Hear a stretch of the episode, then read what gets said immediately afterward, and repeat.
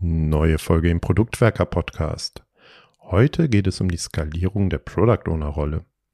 Zu diesem Thema ist Ralf Jocham zu Gast bei Tim und stellt fünf Delegationsmodelle vor, die uns unabhängig von einem konkreten Skalierungsframework leiten können.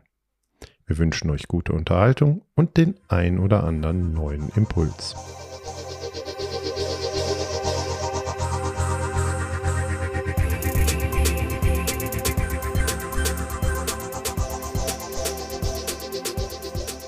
Wir wollen uns heute um das Thema Skalierung der Product Owner Rolle kümmern. Das haben wir natürlich schon mal aus dem Blickwinkel des einen oder anderen Skalierungsframeworks getan.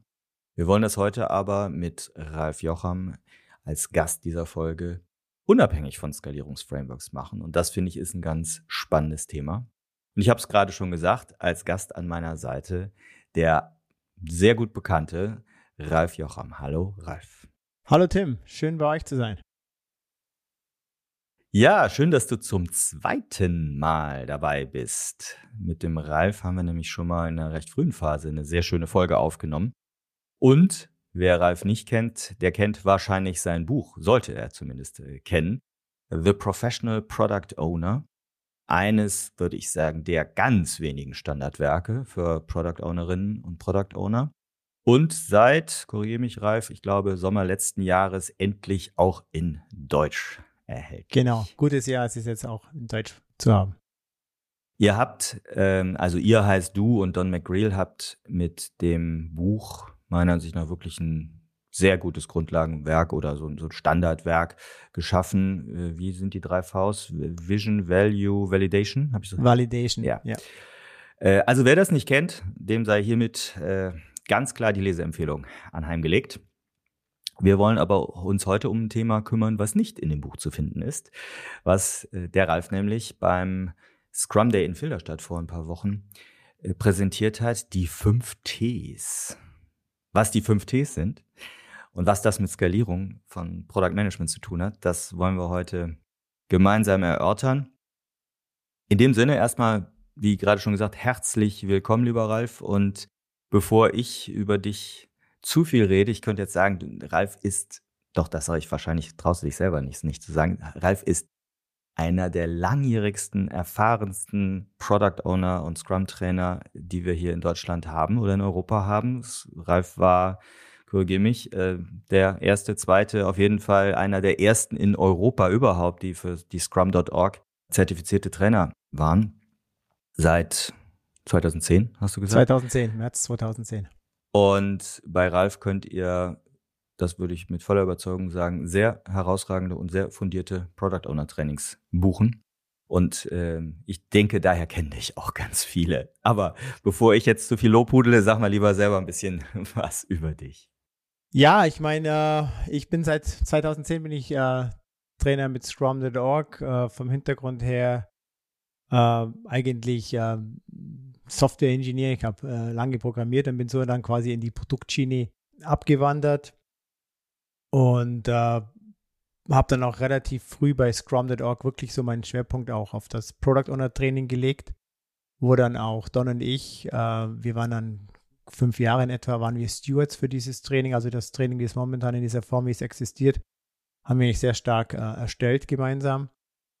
Und während wir dieses Training quasi äh, erstellt und auch weiterentwickelt haben, kam auch die Idee des Buches letztendlich dann auch auf, wo wir sagen, eigentlich gibt es noch viele andere Sachen, die wir gerne, gerne ansprechen würden, aber zwei Tage reicht nicht aus, um das Ganze zu machen. Und so ist dann letztendlich auch dann das Buch entstanden. Und äh, ich und Don, wir haben uns, das war glaube ich Anfang dieses Jahres, irgendwie, ab und zu tauschen wir uns wieder mal aus.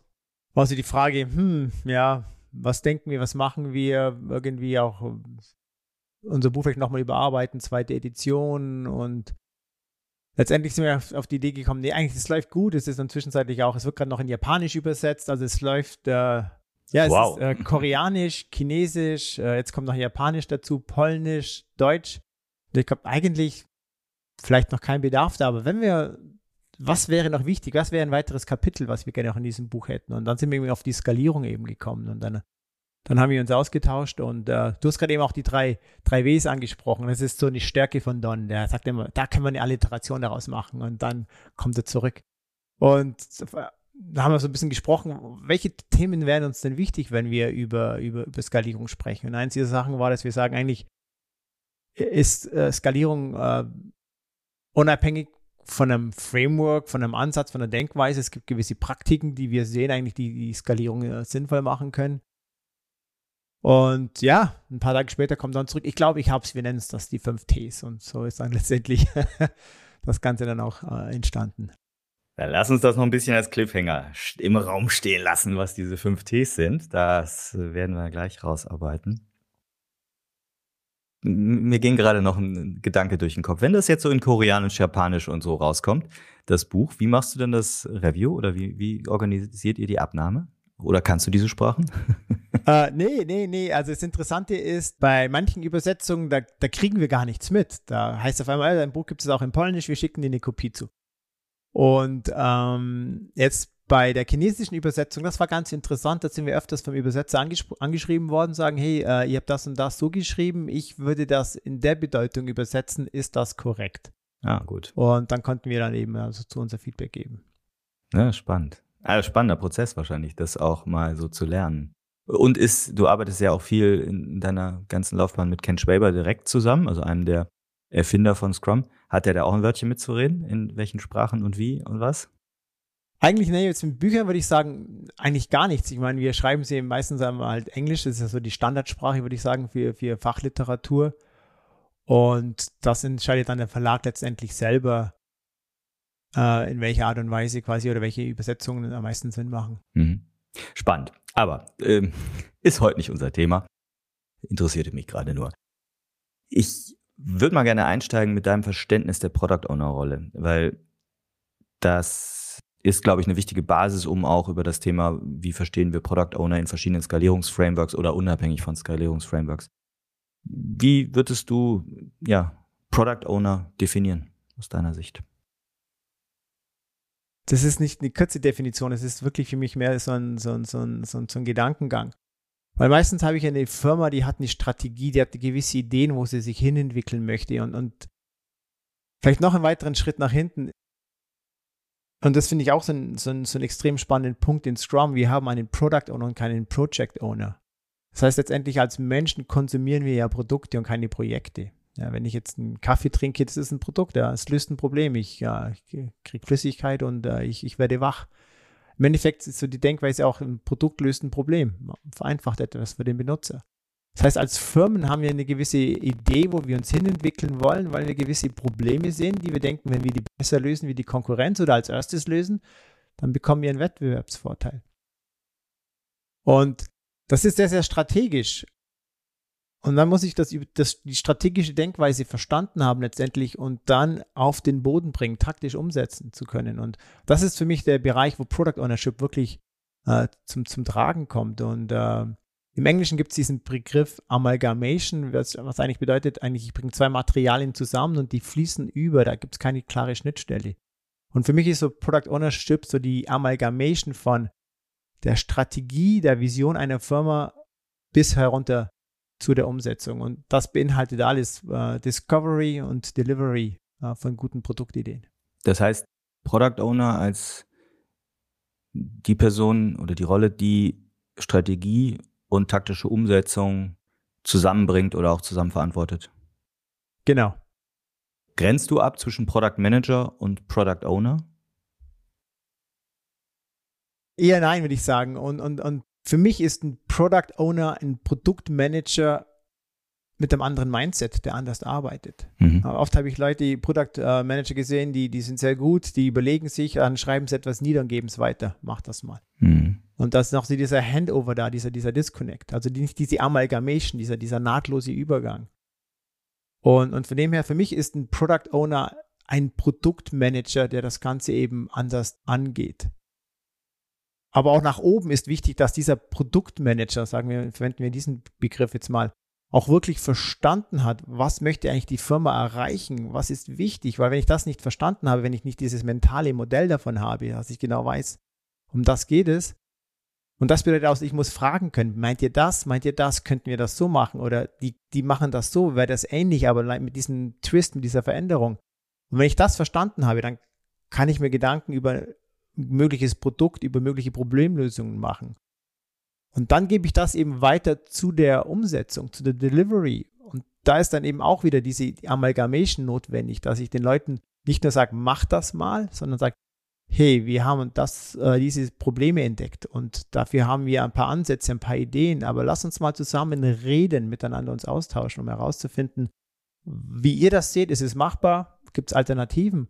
Und wenn dann die Entwickler verstanden haben, wirklich um was es geht, dann sind die auch empowered im Sinne der, des Self-Management, wie wir es in Scrum haben, das hoffentlich korrekt auf das erste Mal umzusetzen. Mhm.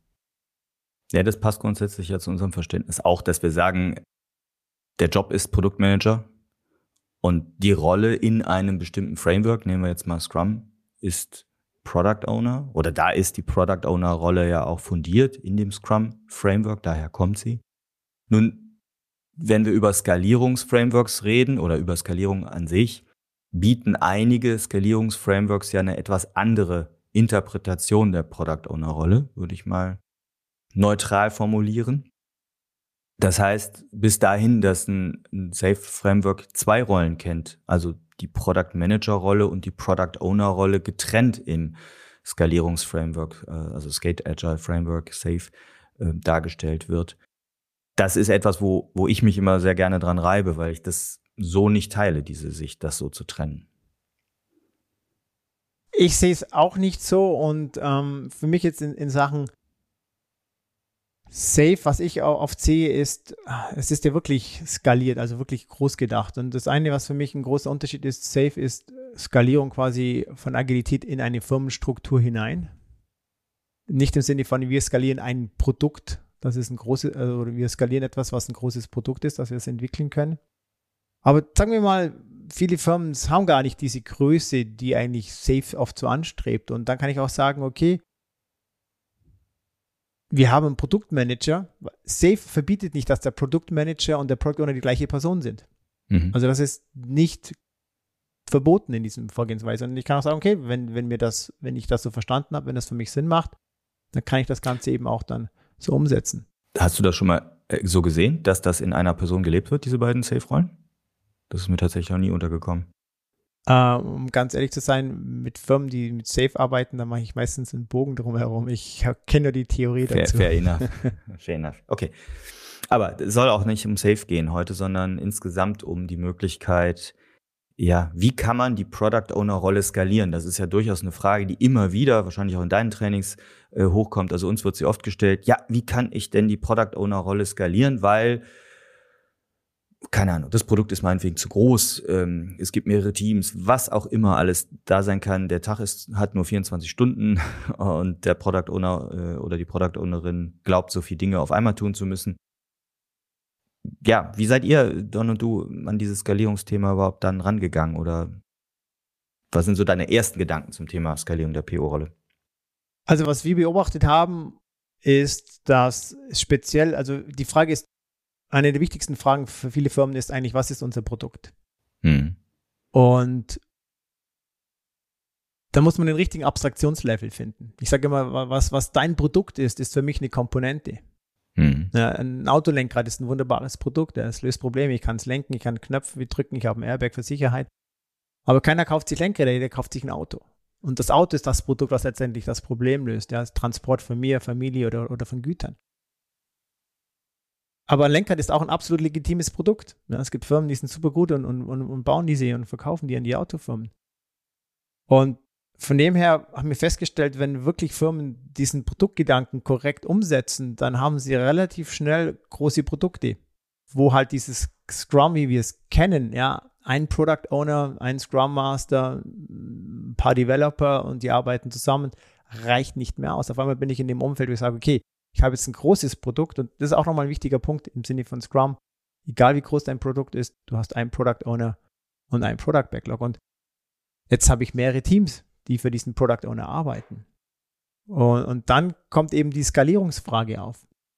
Wie kann ich als Product Owner für all diese Leute, die jetzt für mich arbeiten, die ganzen Product Backlog Items schreiben, spezifizieren oder wie kann ich das Wissen weitergeben, wie kann ich das abnehmen und prinzipiell wird es dann auch relativ klar, oder schnell klar, dass wenn ich zu taktisch bin als Product Owner, dann bin ich zu stark überlastet mit dieser Routinearbeit, würde ich mal so sagen, mit dieser Standardaufgaben. Und eigentlich sollte ich doch als PO, weil ich bin ja accountable für das Value des Produktes, mehr auf der strategischen Ebene unterwegs sein. Ja, bei mir, du nennst es taktisch, ich, ich würde es sogar fast schon operativ nehmen, nennen.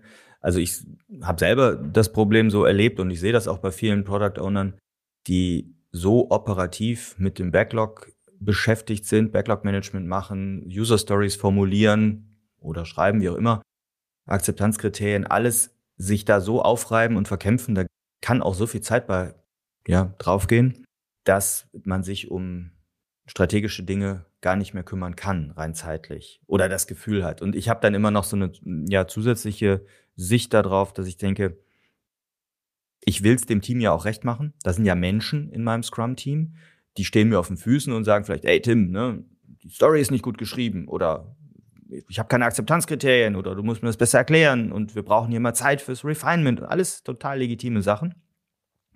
Und diesen Menschen will ich, ich überspitze es jetzt mal, gefallen und mich nicht blöd anmachen lassen von ihnen. Das heißt, ich stecke natürlich sehr viel Zeit in dieses sehr operative Arbeiten mit dem Team, mit dem Product Backlog. Auf der anderen Seite, also auf der strategischen äh, Richtung, also in der anderen Ecke des Spiels, da ist dann der Markt, der Wettbewerb, die User, die schreien aber nicht, der Wettbewerb schreit nicht, hey, guck, guck mich endlich mal wieder an. Ich renne hier gerade weg mit einer viel besseren Lösung. Ne? Oder der Markt sagt nicht, hey, lieber Tim, äh, kümmere dich mal um mich. Und die User sagen auch nicht, wir wollen endlich mal wieder befragt werden. Das heißt, in, in meiner Wahrnehmung vernachlässigt man als Mensch so ganz natürlich eher diese strategischen Felder wie Marktwettbewerb und User-Feedback, weil da halt keiner ist, der einem so richtig ätzend auf den Füßen steht. Auf der anderen Seite sind da ne, deine Teammitglieder sozusagen, die dir mit traurigen Augen vermitteln, du hast keine Zeit für mich. Das ist ja auch so, oh, der Product Owner ist nicht erreichbar. So, das heißt, man lässt sich, glaube ich, als PO recht natürlich leider immer so ein bisschen in diese Operative reinziehen. Und es erfordert aus meinem Verständnis eine richtig aktive so einen aktiven Willen, zum Beispiel auch eine aktive Wochenplanung von mir als PO zu sagen, ich muss mir Zeit blocken für diese strategischen Themen. Und ich muss, und da kommen wir jetzt dann gleich rein, Dinge delegieren, damit ich diese Zeit überhaupt habe. Ja, auf jeden Fall.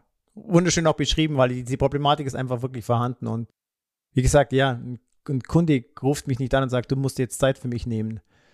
Und äh, aber das ist ein wichtiger Punkt. Ja, und selbst wenn ich der beste Product Backlog Manager wäre, ne? Also selbst wenn ich der beste User Story Schreiberling bin, das ist schön, aber ne, Stichwort komparative Kostenvorteile, äh, lass es lieber andere tun, die es vielleicht 90 Prozent so gut können wie ich, aber dafür kann ich strategische Dinge anders, also überhaupt angehen, die sonst gar keiner machen würde, die sonst liegen bleiben. Genau. Und das hat eben, wie gesagt, sehr viel mit dieser Product Discovery zu tun. Was, was braucht das Produkt als nächstes? Was könnten wir noch verbessern? Und diese Delivery, diese, diese, diese mehr operative, taktische Umsetzung sehr stark eben zu den Entwicklern geben. Und, und die sind ja cross-funktional. Das heißt jetzt nicht nur, dass wir dort vielleicht irgendwelche Leute haben, die sich mit JavaScript auskennen, sondern wir haben dann auch Leute, die sich mit Business-Analyse auskennen und mit User, uh, User Interface Design und, und, UX und solchen Themen. Und, und denen kann ich eben sehr, sehr viel delegieren und das finde ich auch das Schöne im, im, im, aktuellen Scrum Guide, wo drin steht, also der Product Owner kann diese Tätigkeiten machen, aber er kann sie auch weitergeben, aber er bleibt letztendlich, und ich muss jetzt den englischen Begriff dafür verwenden, accountable. Mhm. Und das ist für mich so ein extrem wichtiger Punkt und, und was ich auch ganz jetzt noch mal herausheben möchte, ist oft auch so dieses, äh, ja, aber als PO muss ich doch die, die Product Backlog Items oder sagen wir mal diese User Stories schreiben. Und dann sage ich, nee, ich gebe dir mal einen Tipp, versuch's das mal so. Setz dich mit den Entwicklern zusammen und erklär denen die Problematik, die wir haben. Und beantworte all ihre Fragen. Und dann fragst du nach einer gewissen Zeit, das ist doch alles sehr, sehr wichtig, was wir hier besprechen. Und die würden wahrscheinlich sagen, ja. Und dann sag doch zu denen oder frag sie, warum schreibt ihr das nicht nieder? Mhm. Weil ihr seid letztendlich die Personen, die das auch umsetzen. Wäre doch wunderschön, wenn ihr euch selber eure Notizen euch macht, was ihr versteht, was die Akzeptanzkriterien sind, äh, was Spezialfälle sind und und und. Und dann schaut ihr euch das in einem der nächsten Sprints an und setzt das Ganze um. Also so weit gehen die Entwickler, dass die letztendlich selber ihre Product Backlog Items schreiben und wenn sie dann später Probleme haben, die wieder zum Entziffern oder korrekt umzusetzen, dann kann man nicht sagen, hey Product Owner, du hast das schlecht geschrieben, das ist dein Problem. Ja, ich finde den Punkt sehr wichtig, weil letztlich geht es ja darum, haben Sie das Problem richtig verstanden? Genau. Oder schreibt das auf, was ihr als Nutzerproblem verstanden habt. Bei den Akzeptanzkriterien ne, ist es sicherlich eine gemeinsame Diskussion, wann ist die Lösung gut genug. Aber ich glaube, eine Falle, in die wir oft reinlaufen, ist dabei, dass wir eben nicht in Problemen User Stories formulieren, sondern in Lösungen. Dass quasi Lösungen bestellt werden mit User Stories. Und das ist natürlich schon eine andere Nummer. Ne? Also nach dem Motto, dann sagt dir ein Teammitglied, was soll ich denn aufschreiben? Äh, du, du bestellst doch hier was, ne? Einen grünen Button oder eine, eine Pulldown-Liste oder sonst was. Ich glaube, das ist so der erste Punkt, wo man falsch abbiegen kann. Aber das ist ein anderes Thema. User Story, äh, erfolgreich mit User Stories arbeiten und nicht. Ja, ich komme mal, komm mal, äh, mal zurück. Ja, genau. Ja, also ne, ich, ich nenne diese so ein, so ein äh, ich habe so ein Kurztraining-Format und ich nenne das, ich werde oft angefragt, ja, können wir so ein Training haben, User Stories schreiben? Ich sage nein. Ich werde kein Training geben, User Stories schreiben. Ich werde ein Training geben, User Stories erfolgreich formulieren oder erfolgreich mit User Stories arbeiten. Aber es geht nicht ja. ums Schreiben. Ja, ja. Da will ich noch einen Punkt schnell dazu, weil die Definition einer User Story, it's a promise for a conversation to take place. Und das weiß keiner.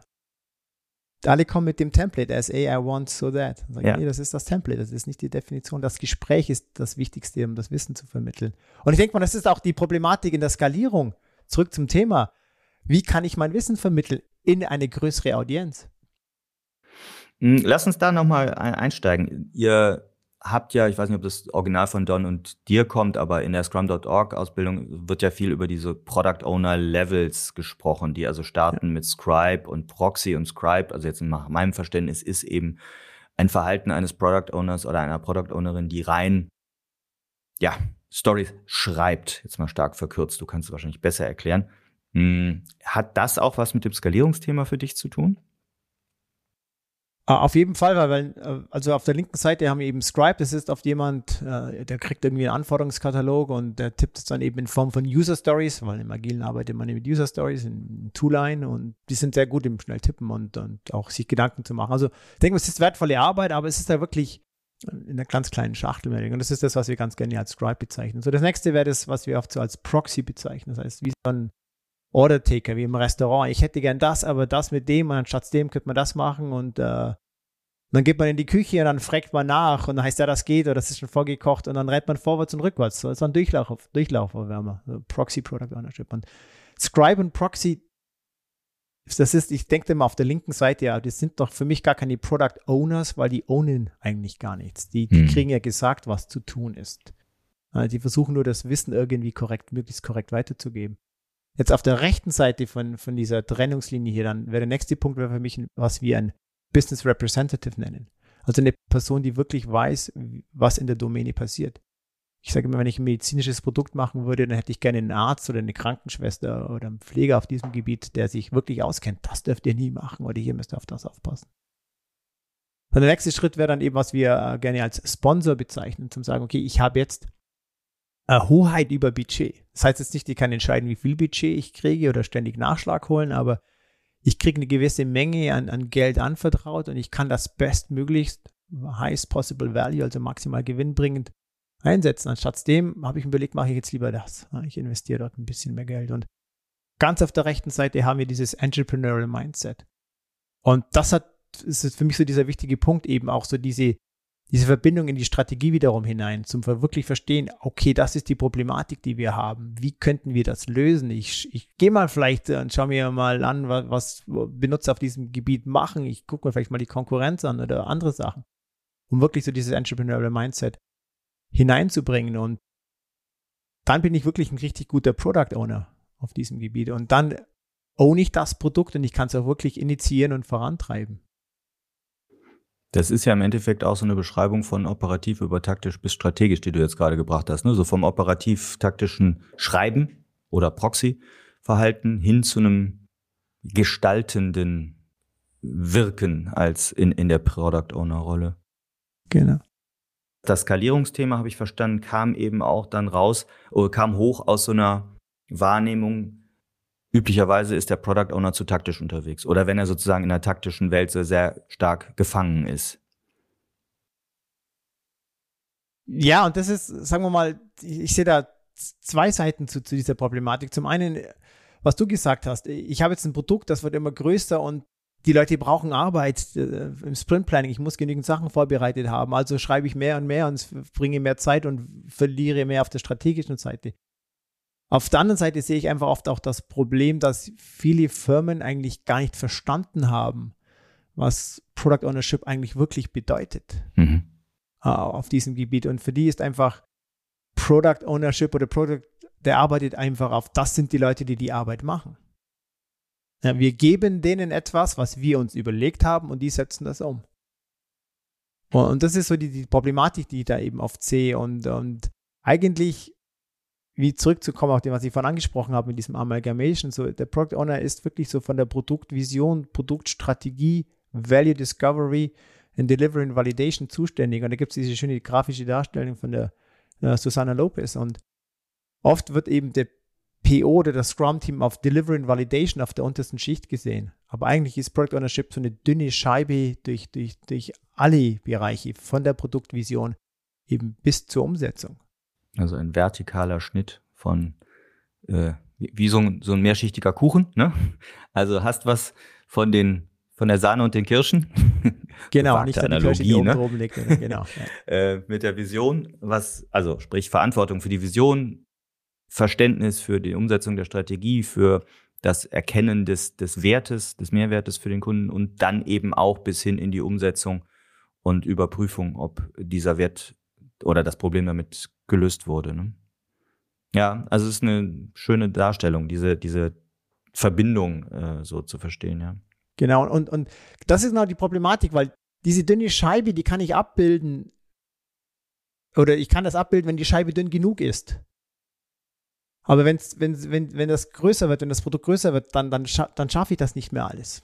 Und dann ist die Frage, was, was bleibt liegen? Und, und wir sagen einfach, das Strategische darf nicht liegen bleiben. Aber wie gesagt, wie du schon angesprochen hast, das passiert meistens. Und von dem her, das Schöne ist, ich kann ja viel Arbeit in das Scrum-Team delegieren. Ich bleibe nach wie vor verantwortlich, accountable für als Product aber ich kann viele Arbeiten eben denen zugeben, sagen, hey, ich habe da gewisse Sachen, findet mal eine Lösung, zeigt mir, was ihr euch überlegt habt und dann gebe ich euch Feedback da dazu und wenn es dann schon passt, dann können wir es dann auch schon umsetzen.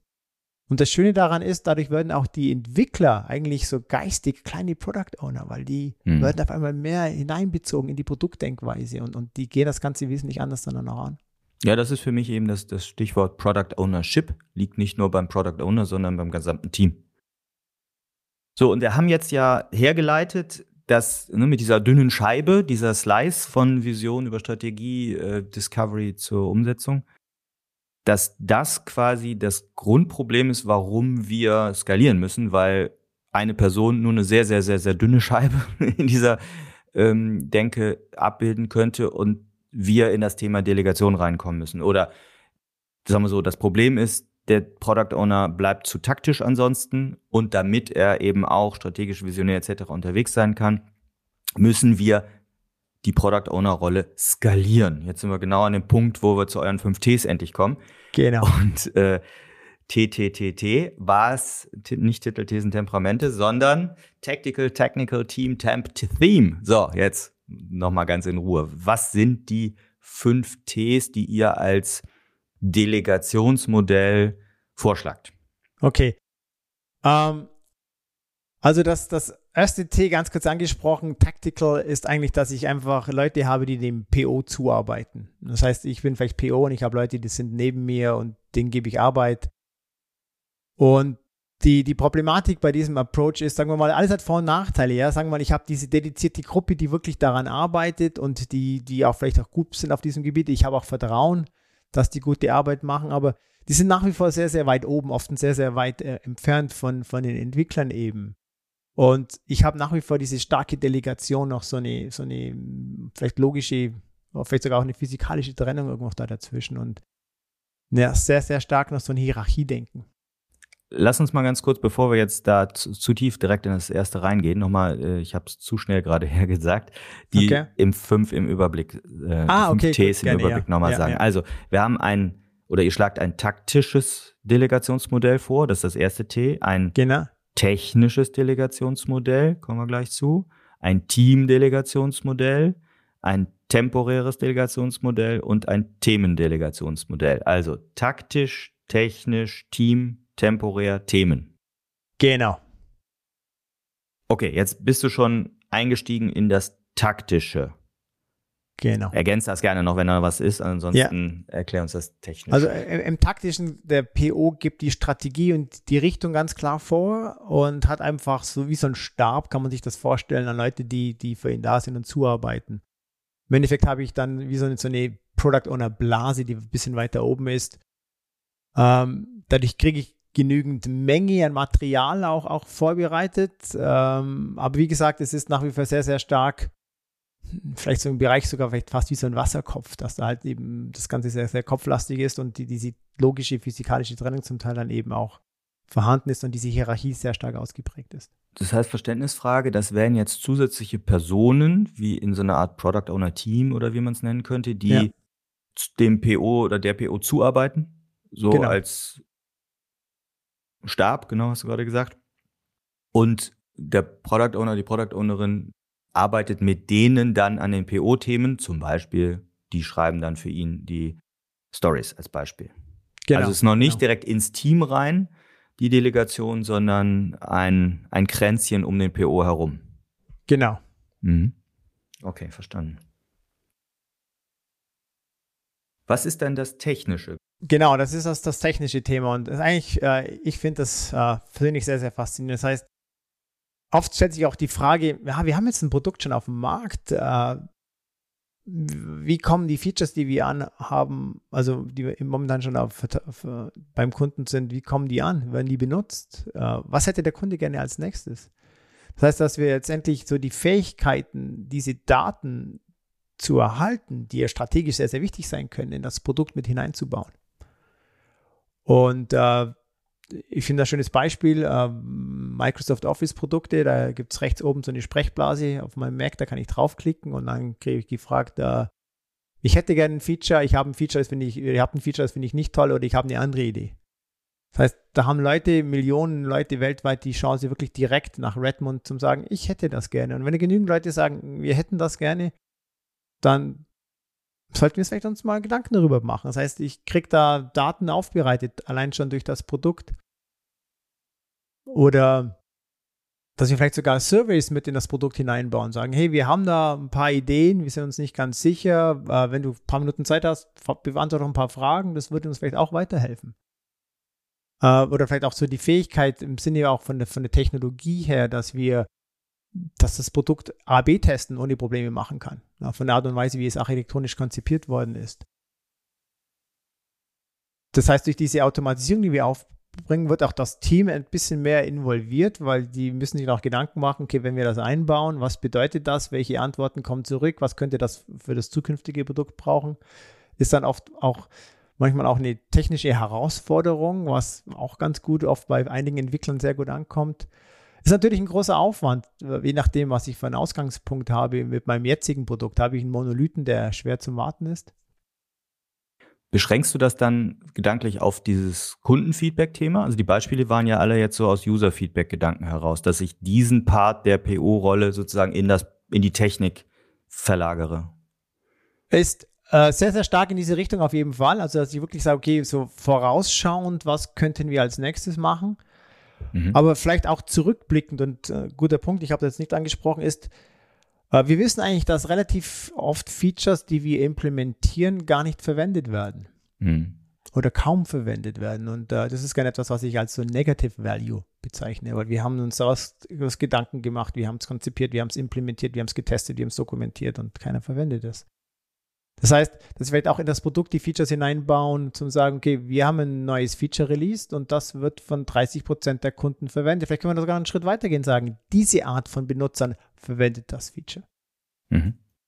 Und vielleicht geht es sogar so weit, dass wir sagen, eigentlich haben wir das Feature für eine andere Kundengruppe konzipiert. Die verwenden das nicht, aber eine komplett verschiedene, die verwenden das. Da hatten wir so einen Lucky Strike, ja. Aber eigentlich sollten wir uns vielleicht auch fragen, Warum ist das so? Wo, wo war unsere Annahme falsch? Ja, wo war unser Discovery-Prozess? Was könnten wir dort noch verbessern?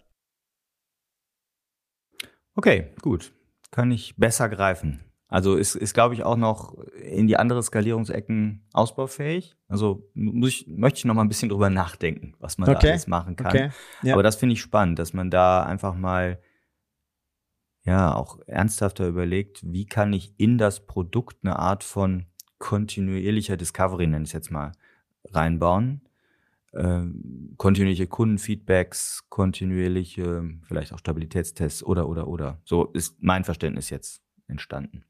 Ja, so Stabilitätstests eher weniger, weil ich hoffe, dass das, das, das was wir releasen, auch stabil läuft. Aber es geht wirklich so in den Bereich zum sagen, hey, ähm, vielleicht zu sagen, wir haben hier eine alternative Implementierung von einem Shopping Cart. Bist mhm. du bereit, die auszuprobieren?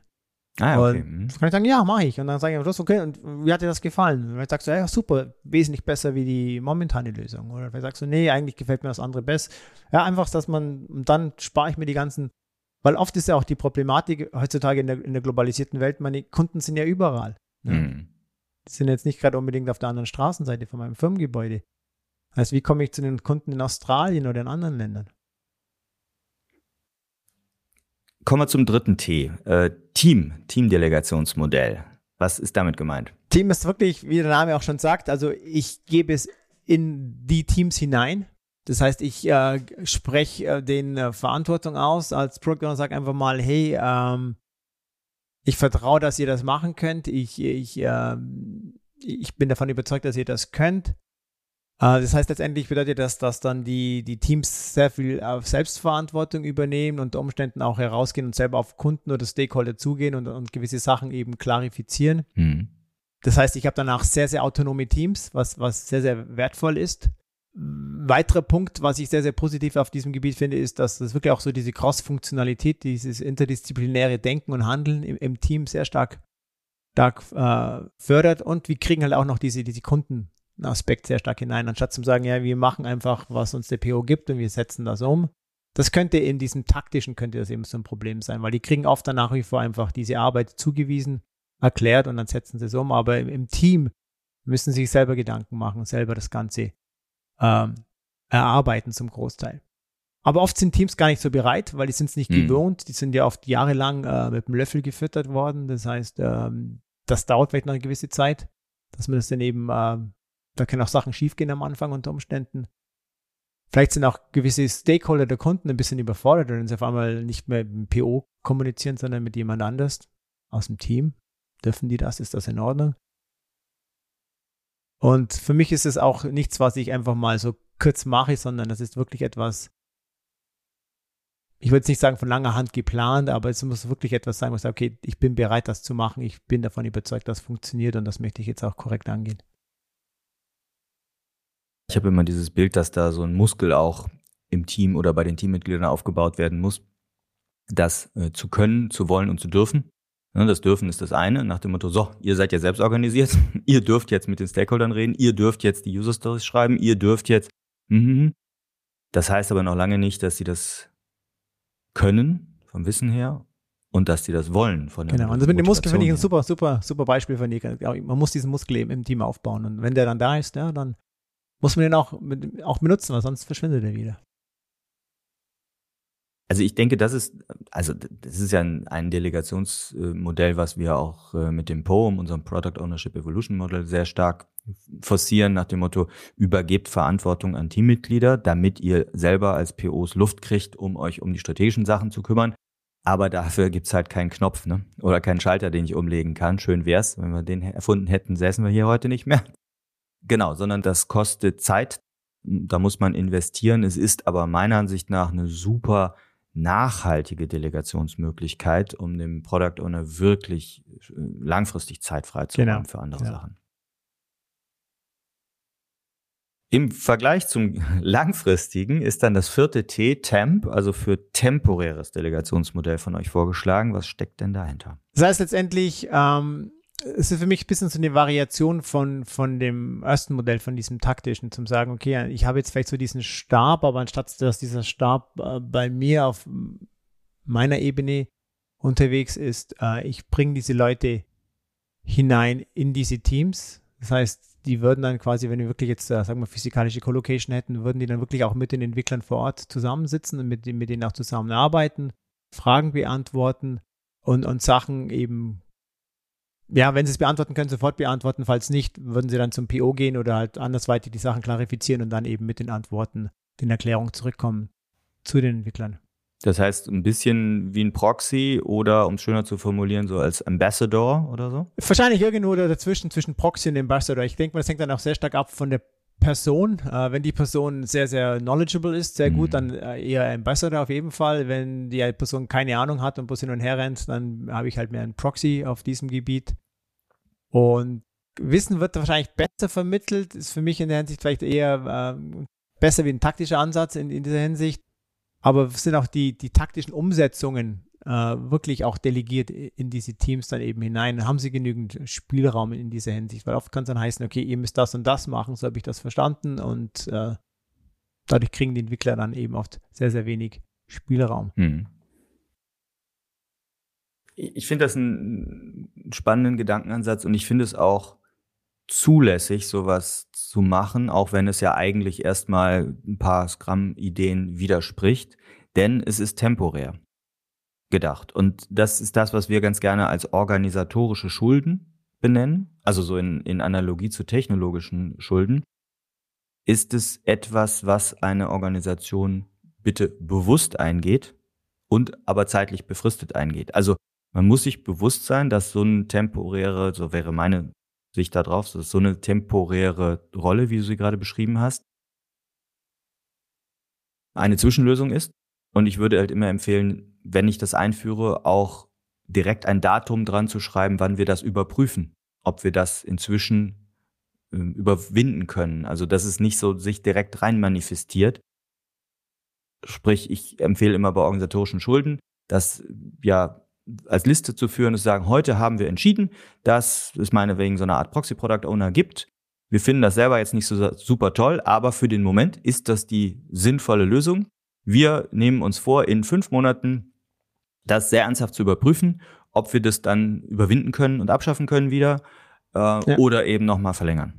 Das ist immer so mein Bild, ne? weil Schulden, ne, dafür zahlen wir Zinsen, das ist bei technischen Schulden nichts anderes. Ne? Wir wissen alle, wenn wir viel Technical Debt einbauen, um irgendwie schneller Time to Market zu haben, dann kostet uns das vielleicht Stabilität oder was auch immer. Und wir sollten nicht so tun, als wenn wir langfristig so fahren können mit dem Produkt. Und genauso sollten wir nicht so tun, als wenn wir langfristig, das ist meine ziemlich klare Meinung, langfristig mit so einem Organisationsmodell fahren können, sondern das überbrückt genau. halt etwas. Und, und Jetzt auch mit diesen fünf Ts, die sind jetzt nicht exklusiv oder ich kann nur das oder das machen. Das kann auch eine Sequenz sein. Ja? Vielleicht sage ich mal, ich fange jetzt an mit dieser temporären Solution mhm. und ich denke mir, das ist auch im Sinne von dieser Cross-Funktionalität, was wir in, im Teammodell so schön haben. Vielleicht sagen wir mal, okay, äh, eigentlich die brauchen ein besseres Verständnis.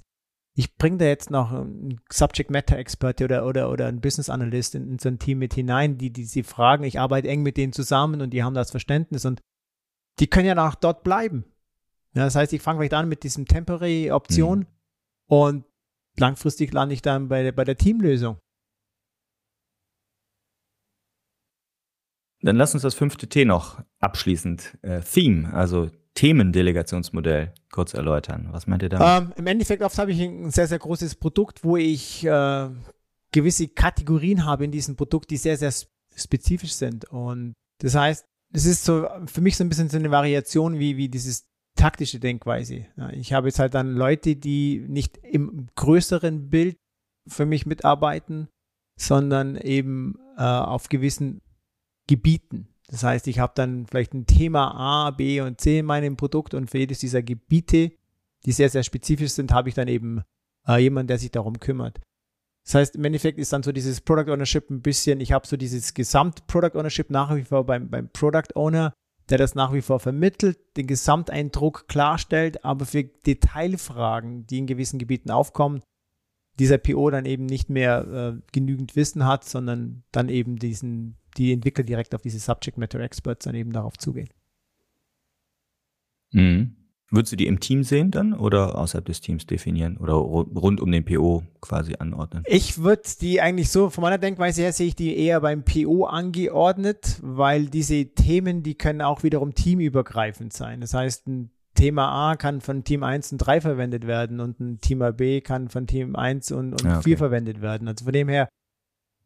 Aber es sind auch wiederum interessant. Scrum macht ja Probleme auf transparent, wenn ich irgendwann feststelle, oh, das sind so viele Schnittmengen irgendwo hier. Vielleicht ist eigentlich die Art und Weise, wie wir unsere Teams aufgesetzt haben, gar nicht mal optimal oder wie wir das Produkt strukturiert haben. Vielleicht gäbe es eine andere Lösung, die wesentlich besser wäre, die dann vielleicht auch zu einer anderen Skalierungslösung führen würde. Hm. Ja, klasse. Also, ich fand das nochmal wichtig, dass du deutlich gemacht hast, man kann diese 5T-Ansätze auch kombinieren. Und das ist ja jetzt, ihr nennt es ne, das 5, 5T Delegation Model. Ähm, ich glaube, ihr habt jetzt nicht den Anspruch, da das nächste Modell, Framework oder sonst was äh, für Skalierung zu postulieren, sondern so ist mein, so ist bei mir jetzt angekommen, ihr macht fünf verschiedene sinnvolle oder möglicherweise sinnvolle Dimensionen auf, die sogar auch kombinierbar sind, um diese vertikale Scheibe, über die wir eben sprachen, für einen Product Owner breiter werden zu lassen, sprich die, die PO-Rolle selber so zu entlasten, dass er oder sie sich auch stärker um strategische äh, und marktrelevante Sachen kümmern kann. Korrigiere mich gerne, wenn ich das falsch verstanden habe. Nee, passt wunderbar so. Es ist, ist, ist perfekt, perfekt erklärt. Danke. Gut. Und ist das denn, wären eure 5 Ts denn kombinierbar mit den diversesten Skalierungsframeworks? Ähm, ich bin jetzt kein, kein Experte auf diesen, diesen Frameworks. Ich habe mich darüber schlau gemacht, ich habe gelesen und, und also prinzipiell denke ich mal, sie haben ja auch einen gewissen Spielraum. Jetzt zurück zu Safe. Uh, Product Manager und Product Owner können theoretisch die gleiche Person sein. Jetzt äh, in Scrum Scalar gibt es so dieses Product Owner Team.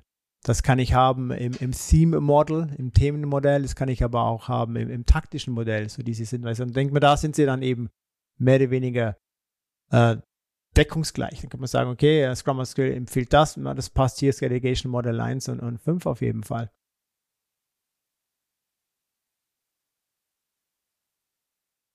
Gut, also Vielen Dank, Ralf, für den super Überblick und äh, vor allem euch beiden, äh, Groß an Don an der Stelle, für diesen Impuls in die Community, äh, das in die Richtung mal loszudenken. Das finde ich wirklich hilfreich. Also bei mir hat das einiges ausgelöst, schon damals bei dem Talk, jetzt in unserem Gespräch nochmal ein bisschen mehr.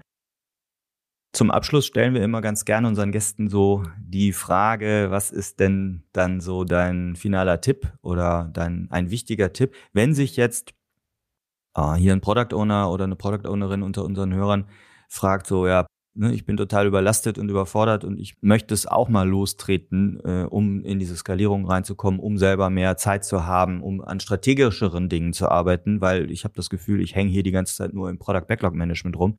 Unabhängig davon, ob du den Tipp vielleicht eh schon hier genannt hast oder nicht, was wäre so der, vielleicht der erste Schritt? Vielleicht ist es auch ein Buch, ein Video oder sonst was. Also wie, wie würdest du das empfehlen, wie man sowas angeht? Oder auch einer ganzen Organisation, jetzt nicht nur einem einzelnen PO. Also ich denke mal so, der erste Schritt ist meistens, denke ich mal, vom PO wirklich auf, auf das Team zuzugehen und sagen, hey, ich habe das Problem. Mhm. Um, bis jetzt haben wir das so gemacht und das funktioniert, finde ich nicht. Ihr habt, vielleicht kann ich auch Beispiele bringen. Ihr habt festgestellt in den letzten paar Sprint-Reviews, ist so, dass die Begeisterung, die lässt ein bisschen nach, weil äh, viele Sachen nicht mehr so gut gemacht worden sind oder andere Sachen falsch verstanden worden sind. Mir fehlt die Bandbreite für die strategische äh, Denkweise, ich bin zu stark im Operativen aufgehalten. Gibt es Ideen? Könnt ihr mir dabei helfen? Ja, das wäre für mich so, so, so der erste Schritt, das mal vielleicht so äh, ein bisschen mehr Bandbreite zum, zum Bekommen. Dann für mich der nächste Schritt wäre dann wirklich auch im Bereich, gerade eben, äh, wenn ich da mehr auch mit dem Team hineingehe, dann äh, diese Cross-Funktionalität. Ja, weil oft wird auch verstanden, ja, wenn ich von Entwickler spreche, ja, du, du meinst Programmierer, sage ich, nein, ich meine alle Leute, die mithelfen, das das Produkt zum Entwickeln. Das, das können äh, Programmierer sein, das können Business Analysten sein. Ich hatte schon Mathematiker, technische Redakteure, quer durch die Bank, alle, die mithelfen, das Produkt zum Entwickeln. Und denke ich mir dann auch, dann gehe ich auch mehr in die Richtung cross-funktionales Team, weil dann brauche ich auch andere Denkweisen in diesem Team, andere Perspektiven. Anderer Ansatz ist auch wiederum vielleicht so in der Firma gerade eben jetzt so, okay, ich habe so diese, diese taktische Denkweise. Wen mit wem könnte ich zusammenarbeiten oder wen könnte ich bekommen, der mit mir zusammenarbeitet, äh, wo ich volles Vertrauen habe, dass die mir den Rücken frei halten können. geht für mich auch sehr stark in diese Richtung. Scrum ist ein Framework. Äh, ich, äh, vielleicht, so eine Auswegantwort hier vielleicht auch ein bisschen, aber Scrum ist ein Framework. Das heißt, wir, wir können eigentlich nicht so an sich so die, die, die Antworten geben, aber es ist, gewisse Denkweisen sind, sind einfach vorhanden. Und für mich wären das so die Denkweise. Ich würde wahrscheinlich erstmal auf das Team zugehen, dann in meinem unmittelbaren Umfeld schauen, ist da jemand, mit dem ich zusammenarbeiten könnte, der mir helfen könnte, die ich auch dann auch bekommen könnte, dass sie für mich mitarbeiten.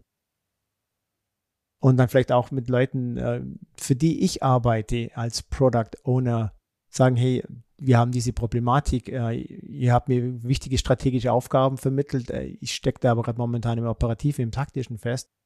Hm. Ich habe ein paar Ideen, könnt ihr mir dabei helfen, seid ihr mir bereit dabei zu helfen? Klasse. Vielen Dank für, lieber Ralf, für diese abschließenden Tipps. Vielen Dank für deine Zeit und die Darstellung eurer Überlegungen. Ja, ihr habt Ralf jetzt noch mal ein bisschen intensiver kennengelernt und ich habe das am Anfang schon mal gesagt. Klare Empfehlung, wenn ihr Product Owner Trainings sucht, gerade in Richtung Zertifizierung, Strom.org ist Ralf einer der Trainer, die ich da sehr empfehlen kann. Ihr findet viel über ihn äh, auf effectiveagile.com in einem geschrieben. Ansonsten werden wir deine Kontaktdaten auf jeden Fall in den Show Notes und auf dem Blog auf unserer Website veröffentlichen. Wie ist der beste Weg, dich zu erreichen? Per Mail oder per LinkedIn? Was, was magst du lieber? Beides funktioniert gleich. Ich bin inzwischen auf beiden Kanälen, würde ich sagen, gleichwertig unterwegs. Was für euch immer besser funktioniert, ist okay. Genau, dementsprechend, wenn ihr Fragen, Rückfragen zu dem 5T-Modell habt, wenn ihr Anregungen habt, wenn ihr mit Ralf in die Diskussion kommen wollt, unterstelle ich mal einfach, lieber Ralf, dass du gerne bereit bist, äh, da in den Austausch zu treten. Auf jeden Fall, ich freue mich von jedem zu hören. Von daher bin ich gespannt, wie ihr das Thema auch weiterentwickelt und ob es daraus ein Buch entsteht zum Beispiel. Könnte sein, wir müssen noch ein bisschen weiter schauen. Aber ich denke, momentan ist es vielleicht eher nur, nur ein Kapitel, aber die, die, das Grundgerüst äh, ist sehr, sehr, sehr, sehr spannend. Da machen wir uns noch weitere ja. Gedanken darüber. Also danke nochmal für den tollen äh, Input für die Community. Rund um Product Owner Themen ist das, glaube ich, ein wertvoller Beitrag, den wir noch was weiter diskutieren werden. Danke für heute. Danke für deine Zeit. Schön, dass du hier warst. Alles klar. Danke dir.